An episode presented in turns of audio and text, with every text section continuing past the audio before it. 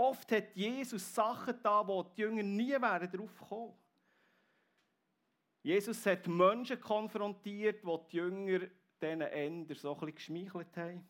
Jesus hat Menschen tröstet, die die Jünger verurteilt haben. Jesus hat betet, wo die Jünger schon in Aktivismus kamen. Jesus hat durch eine übernatürliche Kraft gehandelt, wo die Jünger schon lange am Ende waren. Er hatte offene Augen gehabt, auch für das, was den Jüngern oft ist verborgen geblieben. Und nach diesen drei Jahren, es sind nicht alle Jünger drei Jahre mit ihm unterwegs aber einige, kurz vor der Kreuzigung und auf Verstehung, sagt Jesus Johannes 16, Vers 7, es ist gut für euch, dass ich weggehe, denn wenn ich nicht von euch weggehe, käme der Helfer nicht zu euch. Wenn ich aber gehe, werde ich ihn zu euch senden. Jesus sagt, wir haben eine gute Zeit gehabt, aber es ist gut, gar nicht. Wir können hier sagen, wenn wir den Text ein bisschen ausweiten, es ist gut, gar nicht, damit ihr in der gleichen Art und Weise nachher könnt handeln damit euch die Augen geöffnet werden für die Situation, die ihr bis jetzt nicht gesehen habt damit euch Gottes Geist kann auf die Situationen vorbereiten wo ihr oft vielleicht blind seid dafür. Und nachher sagt Jesus, was ist die Aufgabe von diesem Geist? Und er sagt, und wenn er kommt, wird er der Welt zeigen, dass sie im Unrecht ist. Er wird den Menschen die Augen öffnen. Jesus sagt hier, wenn er kommt, dann ist wirklich seine Aufgabe, Augenöffner zu sein. Den Jüngern Sachen aufzutun, die sie bis jetzt nicht kennt haben. Jetzt hängt sich mein Tablet auf, aber vielleicht kommt es dann wieder. Genau. Also es geht noch nicht, aber äh, sonst musst du einfach hingerdrücken. Genau. Fabian hat es im Griff, merci vielmal. Und nachher sagt Jesus eigentlich, spricht drei Themen an, wo Gottes Geist soll die Augen öffnen. Noch einmal Johannes 16, Vers 8, die drei Stichworte. Und wenn er kommen wird, wird er die Welt die Augen öffnen. Das erste für die Sünde, das zweite für die Gerechtigkeit und drittens für das Gericht. Und wenn wir das so anschauen, denken wir, okay. Und wir werden heute eigentlich nur über den Vers miteinander reden. Dann denkst du, muss das sein? Wieso hocke ich heute da drinnen? Sünde, Gerechtigkeit, Gericht sind alles so Begriffe, wo wir denken, ja, da fühlen wir uns nicht unbedingt so wohl dabei.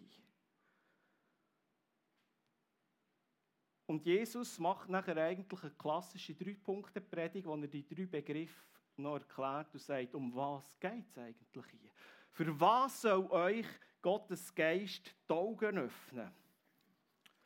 Und ich wünsche mir, dass wir diese Begriffe neu lernen füllen. Dass uns wirklich buchstäblich die Augen geöffnet werden, weil ich merke, für uns ist alle klar, was Sünde bedeutet. Da zucken wir vielleicht schon zusammen. Gerechtigkeit ist ein bisschen besser. Das haben wir schon bei Kindereinsegnung gemacht. Ein Gott, der uns gerecht macht. Und das Gericht, dass wir mal alle vor dem Richter müssen stehen müssen, sind alles jetzt nicht so Sachen, die wir äh, gerne wollen. Und doch meint eigentlich hier Jesus ganz etwas Angst, wenn er sagt, dafür muss euch Gottes Geist Augen öffnen. Und das Erste ist, der Heilige Geist öffnet uns eben die Augen für die Sünde. Und bei Sünde kommt uns zuerst in Sachen in den Sinn, was mache ich alles schlecht? Was tue ich alles falsch?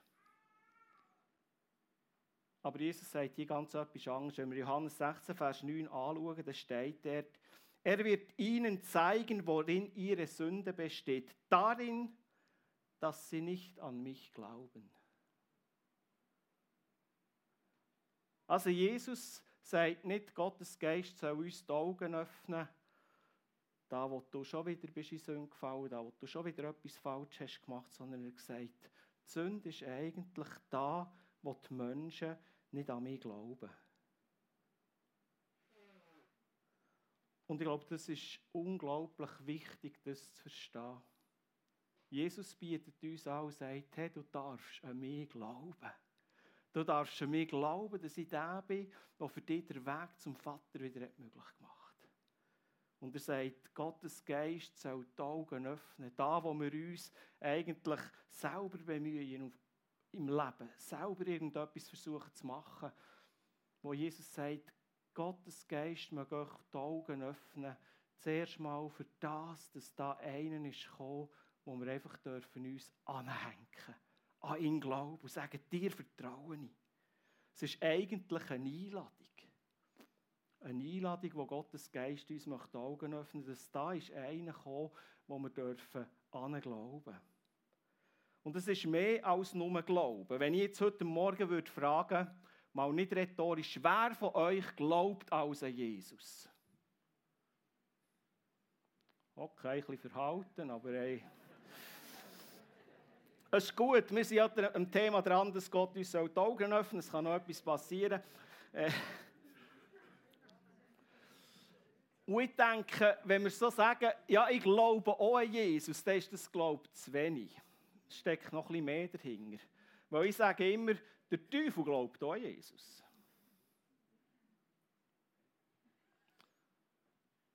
Aber Jesus lädt uns zu mehr ein, als nur daran zu glauben, dass es Jesus gibt.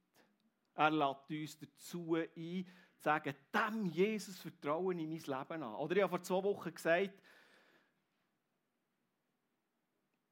dass wir unser Leben ganz im Heiligen Geist ausliefern. Man kann so mit Jesus, Gott ist Gott und nicht nur wer glaubt an ihn, sondern wer glaubt und vertraut ihm das ganze Leben an.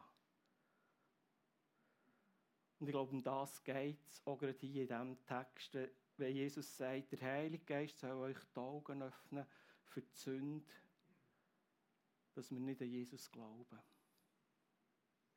Uns die Frage stellen, dass Gottes Geist uns in unserem Leben die Augen öffnet dafür, wo baue ich immer noch an meinem eigenen Leben? Wo baue ich immer noch an meinem eigenen Reich?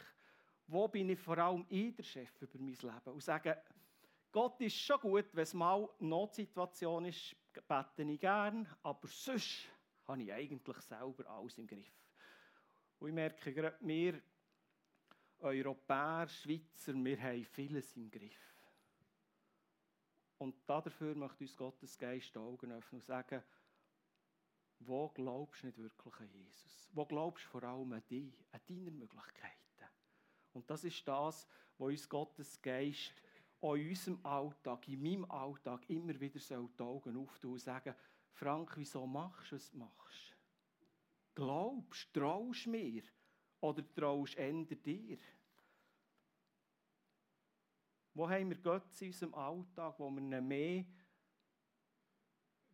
Zeit, vielleicht auch mehr Vertrauen geben, als dass wir es Jesus geben? Und ich merke, wir denken sehr schnell, wenn wir Sünde hören, all die kleinen Sachen, die wir nicht richtig machen. Vielleicht auch ein bisschen die größeren. Aber Gottes Geist will uns liebevoll die Augen öffnen und sagen, vertrau dem Jesus. Glaub nicht nur, dass es ihn gibt, sondern glaub, dass er in deinem Leben möchte alles führen, alles leiten. Oder so, wie wir so im Psalm heute bei der Kindersegnung gehört, trau Gott deiner Wege an. Aber wir sagen Gott, ich weiß, wo ich durchgehe. Merci, kommst mit mir. Das ist oft unser Gebet. Und das hat nichts mit Glauben Jesus zu tun. Sondern Glauben Jesus sagt, zeig du mir den Weg, den ich gehen soll. Zeig du mir da, wo du mich möchtest führen. Und wenn wir das machen, dann wird er unser Leben verändern. Wenn wir anfangen, uns dem Jesus ganz herzugeben und sagen, hier bin ich mit Hut und Haar. Und das muss ich tagtäglich immer wieder machen. Und sagen, Herr Jesus, mein Leben gehört dir, führ du mich heute. Lass du mich auf dich hören, was du mit mir machen möchtest. Und lass mich nicht versuchen, dass ich dich vor mich spannen und dir sagen, was du für mich sollst tun.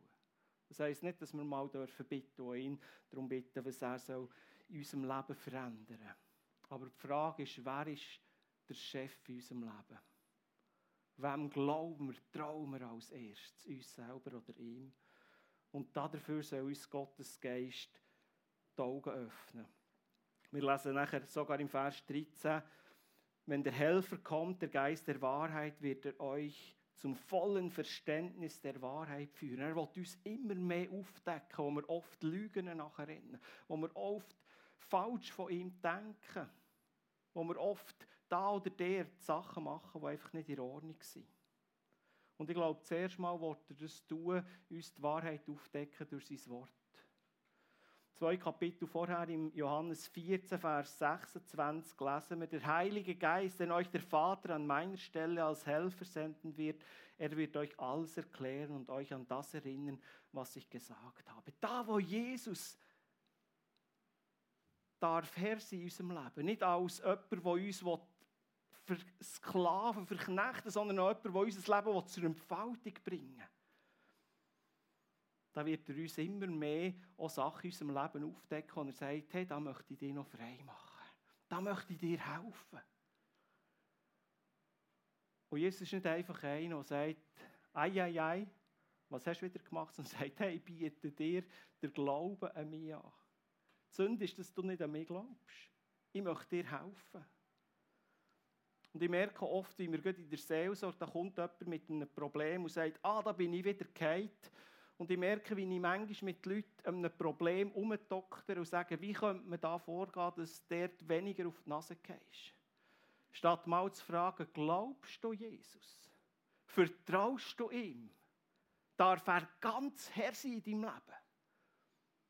Und ich glaube, manchmal ist vielleicht das das größere Problem. Und wir fangen an, um irgendwelche Sachen herumzudrehen, statt mit jemandem nochmal anzuschauen und zu sagen, wie steht es um deine Beziehung mit dem lebendigen Gott?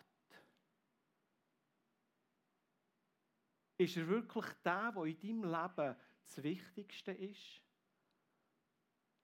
Oder ist Jesus einfach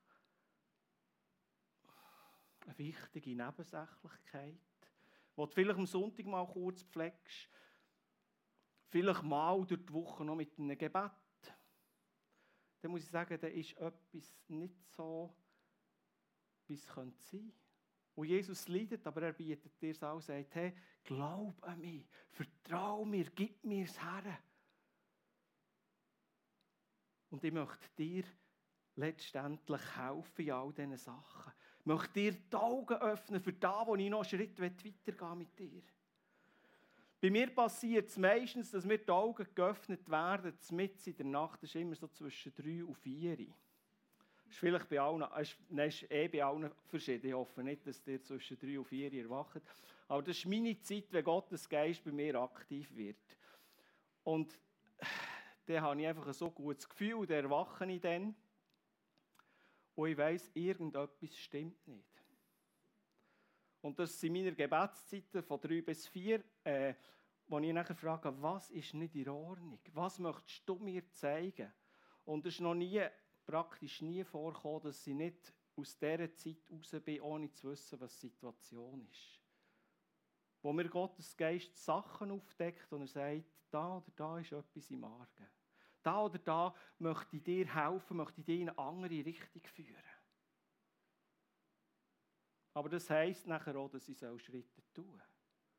Dass ich Sachen in die Ordnung bringen soll. Dass ich sagen Herr Jesus, ich vertraue dir ganz in dieser Situation. Ich möchte dir Herr sein. Und dann kann ich in dem Vier auch noch ein bisschen schlafen. Genau. Aber das sieht bei uns allen ganz anders aus. Ich denke, ein Mann, der ist seit längerer Zeit, also nicht hier aus unserer Gemeinde, äh, seit längerer Zeit mehr in den Hauskreis gegangen Nachher hat er doch nach zwölf Jahren wieder den Entschluss gefasst, in einen Hauskreis zu gehen. Und sie haben miteinander den Text angeschaut. Wir haben ihn bei den Senioren letzten Donnerstag angeschaut, aus Kolosser 3,13. Ertragt einander und vergebt euch gegenseitig. Wenn jemand euch Unrecht getan hat, denn auch Christus hat euch vergeben. Das hat der Mann getroffen wie der Blitz. Und er hat gewusst, ich bin aus, vor zwölf Jahren aus meinem Hauskreis raus, weil mich jemand verletzt hat. Einen dummen Spruch gemacht. Und das hat ihn so gekränkt, dass er sich hat gesagt Hauskreis, vergiss es einfach. Und nach zwölf Jahren ist ihm das ist ihm da Gott so begegnet, hat ihm die Augen aufgetan und gesagt, hey, da ist ein Punkt in deinem Leben, wo irgendwo noch etwas nicht in Ordnung ist. Und er ist zu dem Mann gegangen, den er dann hat verletzt hat, ihm das gesagt und gesagt, hey, ich möchte dir von Angesicht zu Angesicht vergeben. Es hat mich dann unglaublich verletzt. Aber ich weiß, ich muss das in die Ordnung tun, sonst wird mein Leben nicht zu dem Leben, das Gott für mich geplant hat. Aber Gott soll mein Leben bestimmen und das ist ein Punkt, den er mir aufgezeigt hat. Oder ich denke an eine Frau, die ist von ihrer Kindheit an gewohnt jeden Sonntag einfach in den Gottesdienst zu gehen. Ist aber auch schnell wieder heimgegangen. Und bei einer Predigt ist dann um die Apostelgeschichte gegangen. Da heißt die Apostelgeschichte 2, 42, sie blieben aber beständig in der Lehre der Apostel und in der Gemeinschaft und im Brotbrechen und im Gebet. Ein Satz, wo wir auch schon manchmal alle gehört haben. Und plötzlich ist ihr das so eingefahren und gemerkt, aha, als Christ heisst das nicht nur einfach am Sonntag in Gottesdienst gehen, sondern es gibt noch mehr. Gott lädt mich in eine Gemeinschaft ein. In eine Gemeinschaft, wo mehr ist als einfach nur der Sonntagmorgen. In eine Gemeinschaft mit anderen. Und Gottes Geist hat ihr die Augen geöffnet. Sie ist von der da, hat sie Gemeinschaft gesucht, die Gebetsstunde in Frauen treffen, weil sie gesagt hat, hey, mir ist Gott begegnet, hat mir die Augen aufgetan, was für mein Leben, für meine weiteren Schritte mit ihm wichtig ist.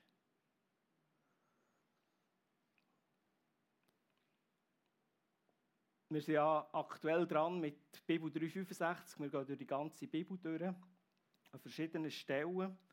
Heute Morgen haben wir übrigens auch eine Stelle, wo äh, einige Augen geöffnet ist worden äh, für die Gegenwart von Gott. Äh, und zwar nicht nur einem, sondern 70 Leute haben dort Gottes Gegenwart äh, dürfen sehen, haben die Augen geöffnet bekommen für Gott selber. Und ich habe vor kurzem einen Text anschauen, in meiner normalen Bibel, nicht in der Bibel, wo wir durchgehen. Und bei zwei, drei Versen vor diesem Text bleiben stehen, und es hat mich einfach geprägt. Es hat in eine Situation hineingeredet, wo ich aktuell drinnen stehe, wo ich muss sagen, Pah! Und so redet Gott. Und so erlebe ich so immer wieder, dass auch andere Menschen dürfen von Gottes Wort überführt werden, weil Gottes Geist uns die Augen öffnet für seine nächsten Schritte, die er mit uns gehen möchte. Und nachher heisst es aber ja etwas tun. Und ich glaube, Gott leidet, dass er uns in vielen Bereichen die Augen geöffnet hat und mit uns, wenn nicht Schritte weitergehen kann, weil wir auch nicht parat sind, etwas zu tun. Da, wo er uns offenbart, dass wir eben nicht wirklich ihm vertrauen. Ich glaube, da wird er auch zunehmend leislicher und wir gehen eigentlich unser Leben so ein gemütlich dahin und merken gar nicht das Geschenk, das er uns eigentlich hier machen will. Wo er uns möchte die Augen dafür öffnen Nicht einfach, ah, das und das und das machst du falsch, sondern er möchte uns die Augen öffnen, wo er uns weiterbringen kann, wo er uns beschenken kann, weil er ein Gott ist, es gut meint mit uns. Er möchte uns die Augen öffnen für die Sünde, dass wir nicht an Jesus glauben. Und wenn wir das so hören, ich hoffe, dass ihr es als Geschenk. Und ich glaube, das ist es. Gottes Geist möchte uns beschenken mit Augen offen, für das, wo Jesus noch möchte weitergehen Das Zweite, was Jesus hier anspricht, ist Gerechtigkeit. Und das ist für mich der schwierigste Satz. Äh, so schwierig ist er eigentlich gar nicht, aber so im ersten Moment habe ich gedacht, ich verstehe das nicht. Der Heilige Geist öffnet uns die Augen für Gerechtigkeit, das ist, verstehen wir noch. Aber nachher, dass Jesus zum Vater geht, wir lesen im Vers, er wird ihnen zeigen, worin sich Gottes Gerechtigkeit erweist, darin, dass ich zum Vater gehe, wenn ich euch verlasse und ihr mich nicht mehr seht. Und ich denke, was hat das um alles in der Welt mit der Gerechtigkeit äh, Gottes zu tun, wenn Jesus sagt, ich gehe zum Vater. Und wenn wir die Geschichte anschauen, dann verstehen wir vielleicht plötzlich, was dahinter steht. Jesus ist am Kreuz gestorben, hat die Schuld der ganzen Welt auf sich getragen. Und für alle Juden, für einen Großteil der Juden, war klar, der hat es verdient. Weil wenn einer am Kreuz stirbt, dann hat er es verdient.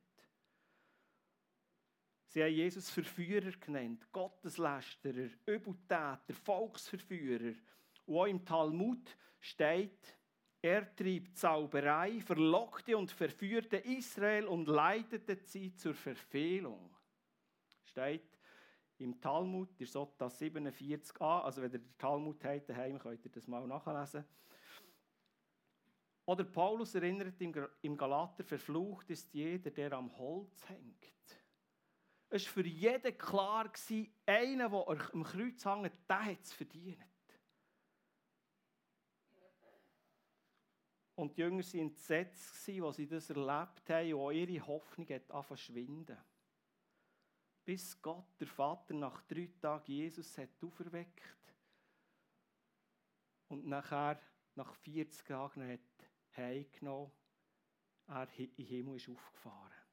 Und das war etwas, wo Gottes Gerechtigkeit plötzlich wieder ist Dass der, der ja eigentlich in den Augen von allen ein Verräter, Volksverführer war, zu dem hat Gott gesagt, hey, das ist mein geliebter Sohn. An ihm habe ich wohlgefallen.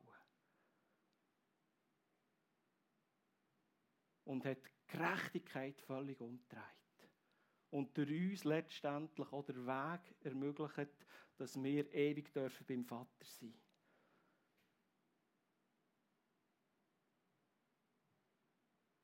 der scheinbar gescheitert. Zu dem hat Gott ein Ja gehabt. Weil Jesus letztendlich von den Menschen nicht gesehen, der war, der einzig schuldlos war. Und Jesus ist nicht gescheitert. Und der Heilige Geist will die Menschen davon überzeugen, da hat eine Gerechtigkeit ermöglicht. Gott hat eine andere Gerechtigkeit. Durch Jesus sieht er uns Angst. Egal wie dein Leben aussieht, egal wie manchmal du gefallen bist, egal was in deinem Leben schief gelaufen ist. Durch Jesus dürfen wir einen Weg haben zurück zu Gott. Das ist eigentlich die Gerechtigkeit, die Jesus uns geschaffen hat. Und es ist vielleicht ein bisschen komisch, wenn wir zuerst sagen, dass ich zum Vater gehe. Eigentlich für einen Juden war es unmöglich, dass so einer noch mit Gott in Kontakt kommen Aber Gott hat ihn gerecht gesprochen, weil er nichts Falsches hat gemacht nur die Schuld von den Menschen und ist so vom Tod zum Leben durchgedrungen. Und hat der Weg ermöglicht, dass auch wir dürfen andere Gerechtigkeit erlangen Dass wir nicht gerichtet werden nach dem, was wir haben, sondern dass wir gerichtet werden nach dem, was Jesus für uns hat. Und das heisst, ein Leben dürfen zu haben in Ewigkeit. Und das ist eigentlich Hoffnung. Der Paulus schreibt im Römer 8, Vers 31, ich habe hier nur den Vers 31 aufgeschrieben, möchte noch aber gerne die vier Verse vorlesen, wo der Paulus etwas von dem zum Ausdruck bringt. Eigentlich der, der genau gleich denkt hat, hat gesagt, so einer mit dem, der hat es verdient und wo durch Begegnung mit Jesus eine andere Sicht bekommt, im Römer 8, 31 bis 34 schreibt, was kann man dazu noch sagen? Wenn Gott für uns ist, wer kann dann gegen uns sein? Gott hat sogar seinen eigenen Sohn nicht verschont, sondern ihn für uns als dem Tod ausgeliefert. Sollte er uns da noch etwas vorenthalten? Wer könnte es wagen, die von Gott Auserwählten anzuklagen? Niemand, denn Gott selbst spricht sie von aller Schuld frei. Wer wollte es wagen, sie zu verurteilen? Keiner. denn Jesus Christus ist für sie gestorben, ja mehr noch, er ist vom Tod auferweckt worden, er hat seinen Platz an Gottes rechter Seite eingenommen, dort tritt er jetzt vor Gott für uns ein. Eigentlich müssten wir uns jetzt mal Gedanken machen über den Paulus.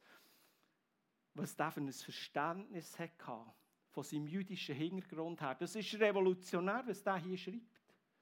Dem sind die Augen aufgegangen für die Gerechtigkeit Gottes. Er hat gesagt, Leute, es gibt nichts Kostbares. Was wir eigentlich als äh, haben angeschaut, hat Gott umgewandelt in seine Gerechtigkeit und hat uns allen den Weg geschaffen, dass wir dürfen gerecht sein vor Gott, dem Vater.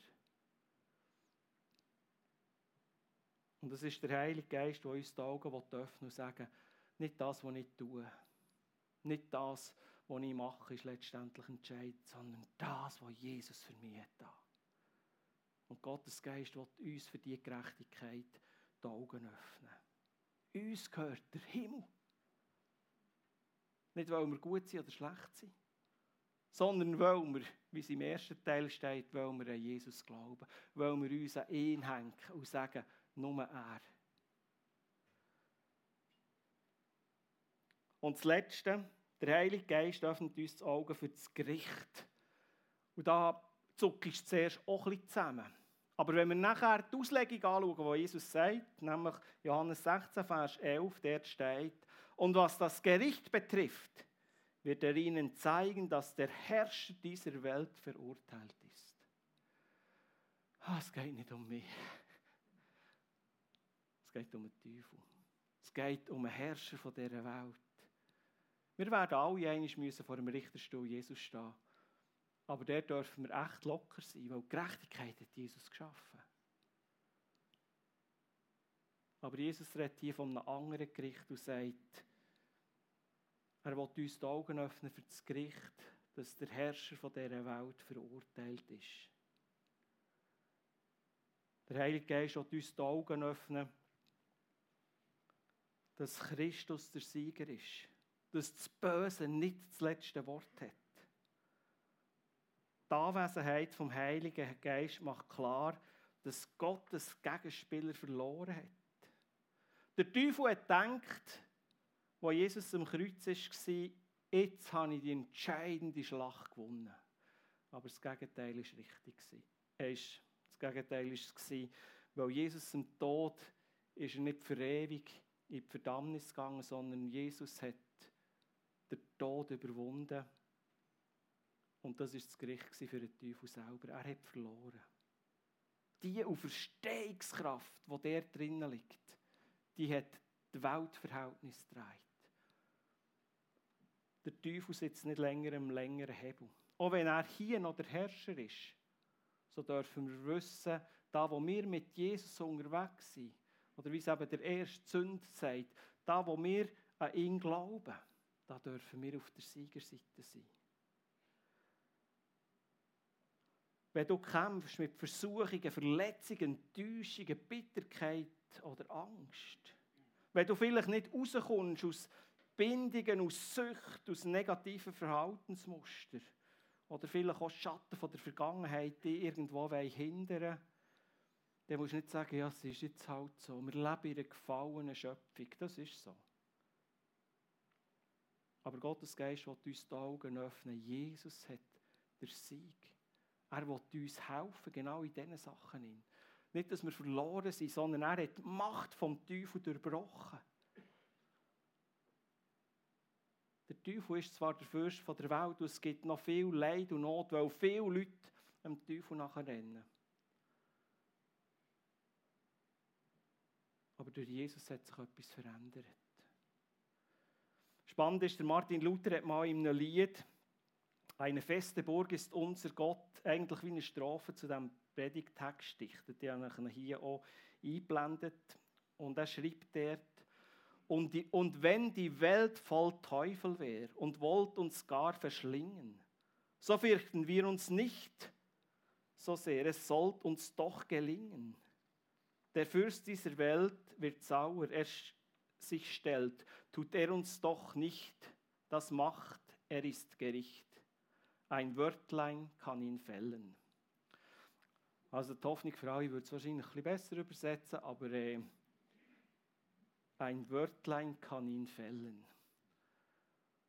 Und da könnt ihr jetzt wie in Sonntagsschule fragen, was ist das Wichtigste? Und alle sagen Jesus. Und das ist das, was der Teufel fällt. Jesus ist Sieger. Da, wo wir uns an Jesus hängen, da, wo wir an ihn glauben, da darf sich etwas in unserem Leben verändern, weil er der Sieger ist. Im Alten Testament gibt es, wie ich sage manchmal, das Alte Testament ist wie das Bilderbuch vom Neuen Testament. Und der gibt es eine Begebenheit, die uns das noch gut aufzeigt, die ich zum Abschluss noch mit euch anschauen möchte. Der ist nämlich der Elisa, wo ihm buchstäblich die Augen geöffnet werden für die Realität, dass er auf der Siegerseite ist. Er hat ja die Eigenschaft gehabt, er hat quasi wie kann in das Schlafgemach vom findlichen König vom Syrer reinlassen und hat gehört, was der geplant hat. Oder Gott hat ihm es offenbart und hat seinem König gesagt, du musst das und das machen, dann kommt es gut. Und die Syrer haben natürlich ein Problem gehabt, sie müssen sagen, wer ist der Verräter bei uns?